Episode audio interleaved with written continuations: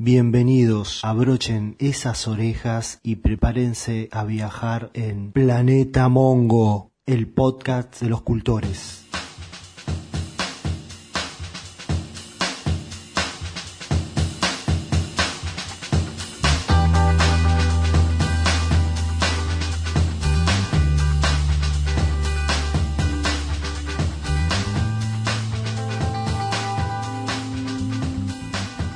¿Qué tal amigos del podcast Planeta Mongo?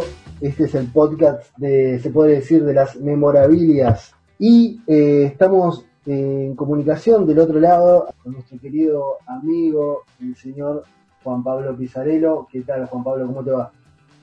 ¿Qué tal? ¿Cómo va? ¿Todo bien? Todo bárbaro, todo bárbaro. Este, bueno, por estas cuestiones de, de comunicación a través de cuarentena, eh, y también por distancia, ¿no? Juan se encuentra en Chaco, yo en Capital, vamos a estar haciendo este podcast retro. Estimado, la idea es hablar un poco del coleccionismo y más precisamente del coleccionismo en juguetes. En tu caso, eh, vos ya hace mucho tiempo venís con zona retro, sí con zona retro. El mundo del coleccionismo en juguetes, ¿qué tiene? En este momento está teniendo justamente un auge Sí. Es impresionante la cantidad de gente que se está conectando vía redes sociales.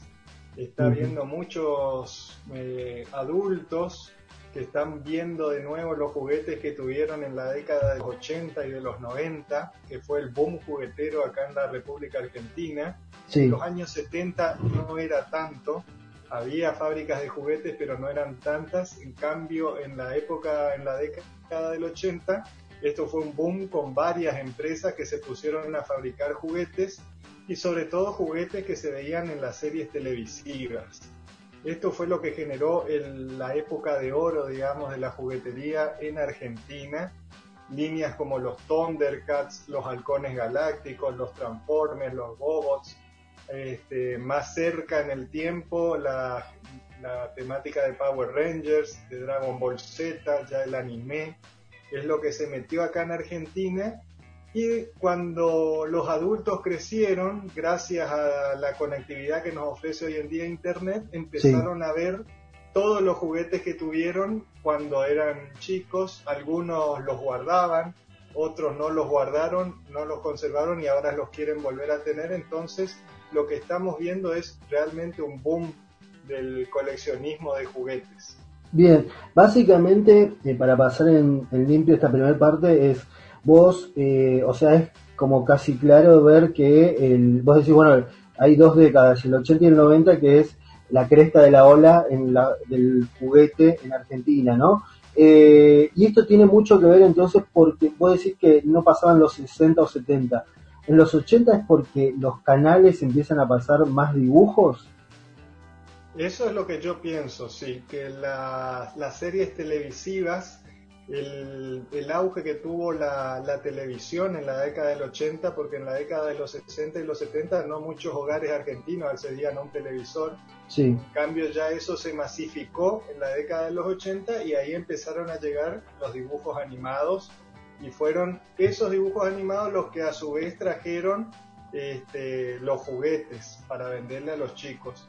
También en Estados Unidos se empieza a formar un gran boom en, al final de la década de los 70 y de los 80 sí. con la saga de Star Wars Ajá. los chicos en esa época no era la televisión sino en el cine que fueron a ver las películas que quedaron maravillados y que ya desde el inicio George Lucas ya tenía como planificada la venta de juguetes para esa para esa saga de películas Claro, Así que yo recomiendo la serie de Netflix los juguetes que nos hicieron The Sí. Toys That Made Us se llama en inglés así que si quieren aprender sobre sobre coleccionismo de juguetes recomiendo ampliamente esa serie Eso es algo para, para ver al coleccionista de juguetes.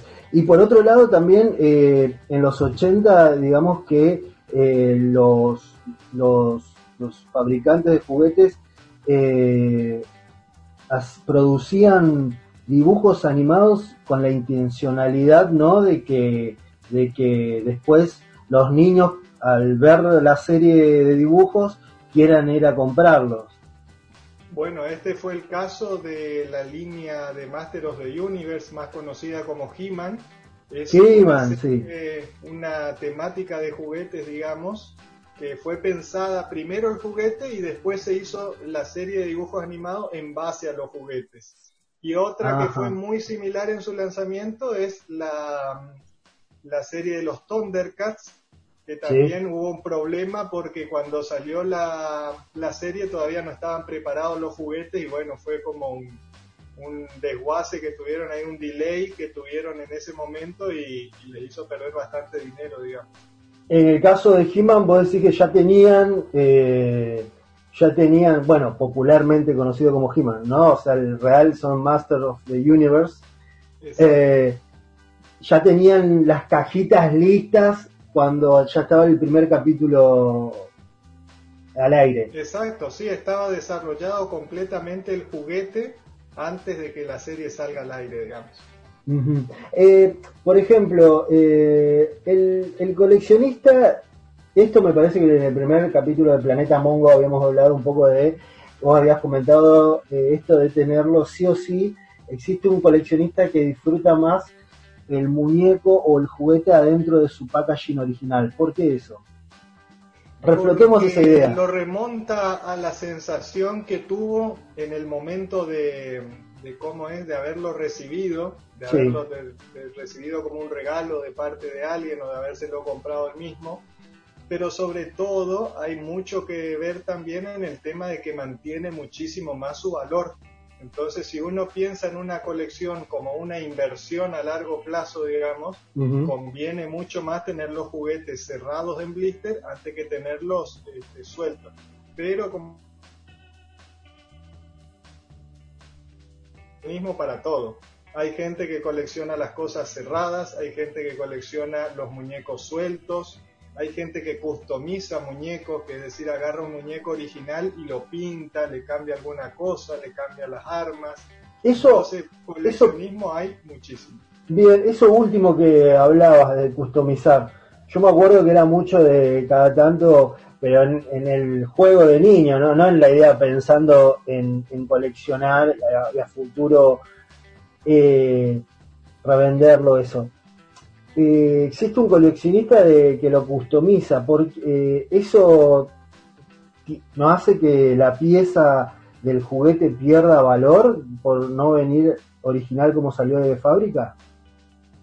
En, eh, sí, pierde valor, pero depende para, para quién, digamos, ¿no? Hay gente que va a ver un muñeco customizado, digamos, va a pagar una buena cantidad de dinero si le gusta lo que hizo la persona que lo customizó, que lo cambió.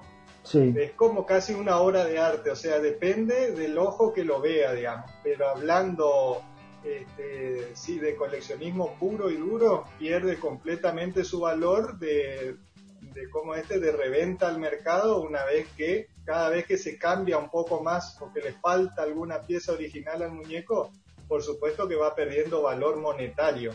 Eso no quiere decir que pierda valor significativo, subjetivo para la persona que lo tiene o para otra que lo desea, digamos. Tal cual vos le con el clavo con esa palabra subjetiva, ¿no? Esto del coleccionismo en muchas cosas, no solamente en los juguetes, juega mucho la subjetividad de cada uno, ¿no? Eh, de por qué por tiene... y uno es como que va evolucionando como coleccionista es muy raro ver, aunque los hay por supuesto, pero son excepciones a la regla, los coleccionistas que empiezan de una forma y siguen durante toda su, su actividad de la misma forma. Yo, por ejemplo, en lo personal, eh, colecciono cosas en cajas cerradas de mi temática, que son los Playmobil. A eso me dedico a coleccionar pero con el pasar de los años también compro este, referencias incompletas porque uno dice después me pueden servir para completar otras o compro productos nacionales pero también compro productos importados. Entonces el coleccionista va evolucionando a medida que va pasando el tiempo, digamos. Hay algunos, por supuesto, que dicen, bueno, empiezan a coleccionar así y siguen coleccionando toda su vida de la misma forma pero hay bastante gitanos. Bastante gitano. Mira, esto del coleccionismo obviamente lo vamos a extender a otros capítulos de Planeta Mongo porque está genial y abriste muchas puertas. Eh, me quiero ir con una última pregunta eh, de este capítulo. Eh, en el momento que yo visité ahí Zona Retro, me contaste que había, por ejemplo, casos de juguetes que en Argentina, por una cuestión de la crisis en los 80, tenían que cambiarle el modelo a algo no así la como venía de fábrica de Estados Unidos o como era el modelo Yankee, sino que le cambiaban algo y eso aumentaba su valor, ¿no?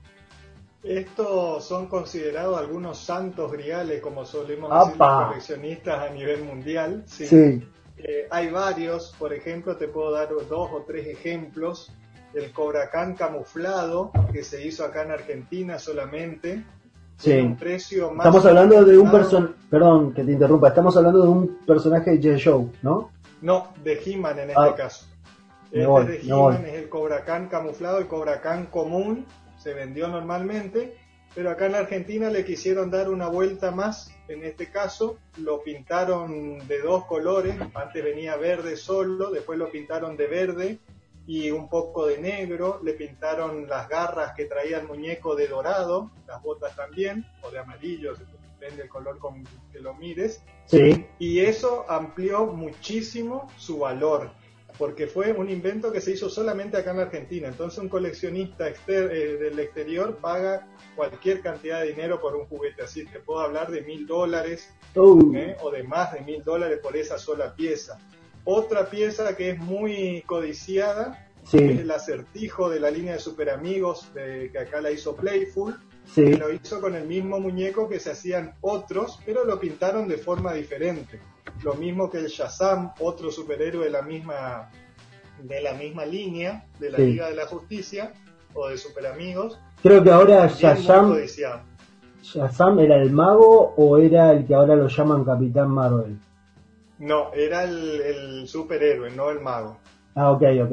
Em, y eso lo cambiaron porque se les ocurrió acá decir en la fábrica de Pintémoslo, démosle la impronta nacional. Solamente se les ocurrió para tener un surtido más, digamos, una posibilidad más de venta a los chicos para vender un juguete nuevo lo mismo pasó con el ninja rojo, que ese sí es de G.I. Joe.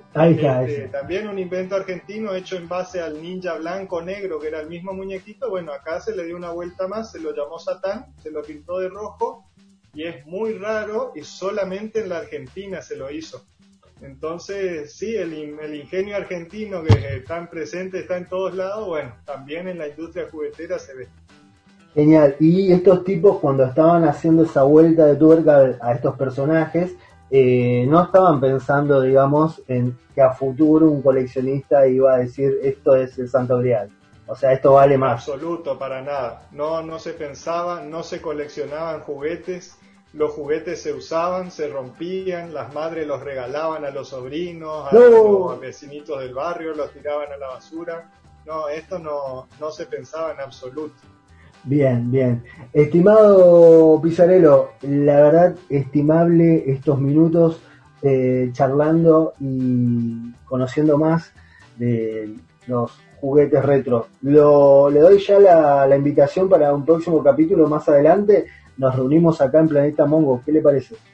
Por supuesto, siempre, siempre acá. Listo, bueno, le mando un abrazo grande. Muchas gracias y a usted y al resto de los amigos que nos escuchan en Planeta Mongo. Un abrazo, Juan.